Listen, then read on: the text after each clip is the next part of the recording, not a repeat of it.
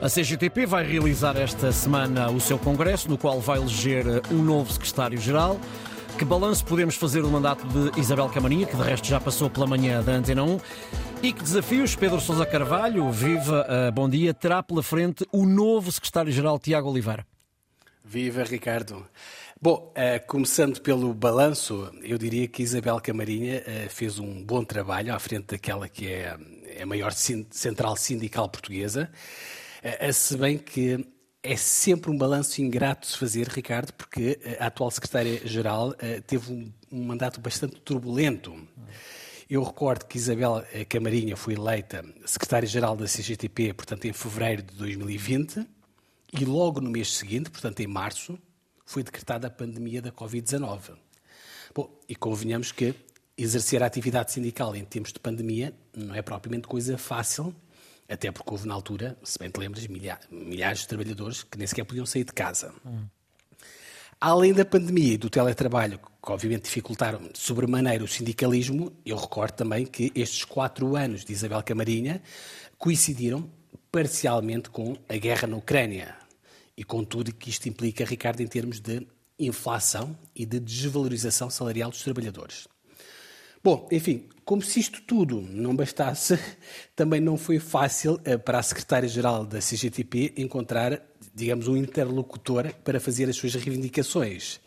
Nós eh, não nos podemos esquecer que durante o mandato dela, a Assembleia da República foi dissolvida por duas vezes, o que também não é muito normal. Enfim, isto tudo para dizer que o mandato não foi nada fácil, mas obviamente também não foi por culpa dela, foi por culpa das circunstâncias. Uh, sobre o homem que se cega, para o lugar de Camarinha vai ser, portanto, vai entrar Tiago Oliveira, que será, a partir deste final de semana, o novo secretário-geral da CGTP. Uh, eh, Ricardo, uh, o Tiago, portanto, é um homem do sindicalismo do Norte, é mecânico de profissão e tem esta particularidade. Tem apenas 43 anos. Ou seja, é muito novo e tem uma enorme, ou uma, se quiseres, uma longa vida sindical pela frente. Uh, muito rapidamente, perguntavas pelos desafios.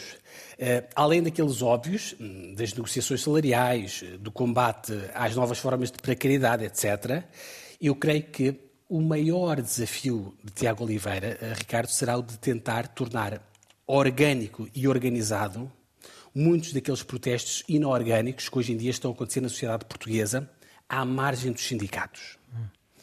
E outra coisa que está relacionada com esta é o de estancar a perda da representatividade dos sindicatos. Ainda há dias eh, saíram dados, por exemplo, do Ministério do Trabalho, que mostram que a percentagem de trabalhadores sindicalizados em Portugal caiu de 10% para 7% no espaço de 10 anos. Bom, e como deves imaginar, não é fácil, ou não é tão fácil, mobilizar trabalhadores quando estes não estão sindicalizados. São muitos desafios, mas, enfim, eu acredito que Tiago Oliveira fará um bom trabalho.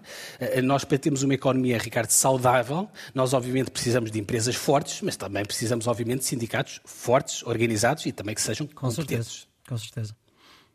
E é isso. Muito bem. Pedro Sousa Carvalho com as contas do dia. Voltamos a encontrar-nos amanhã a esta hora.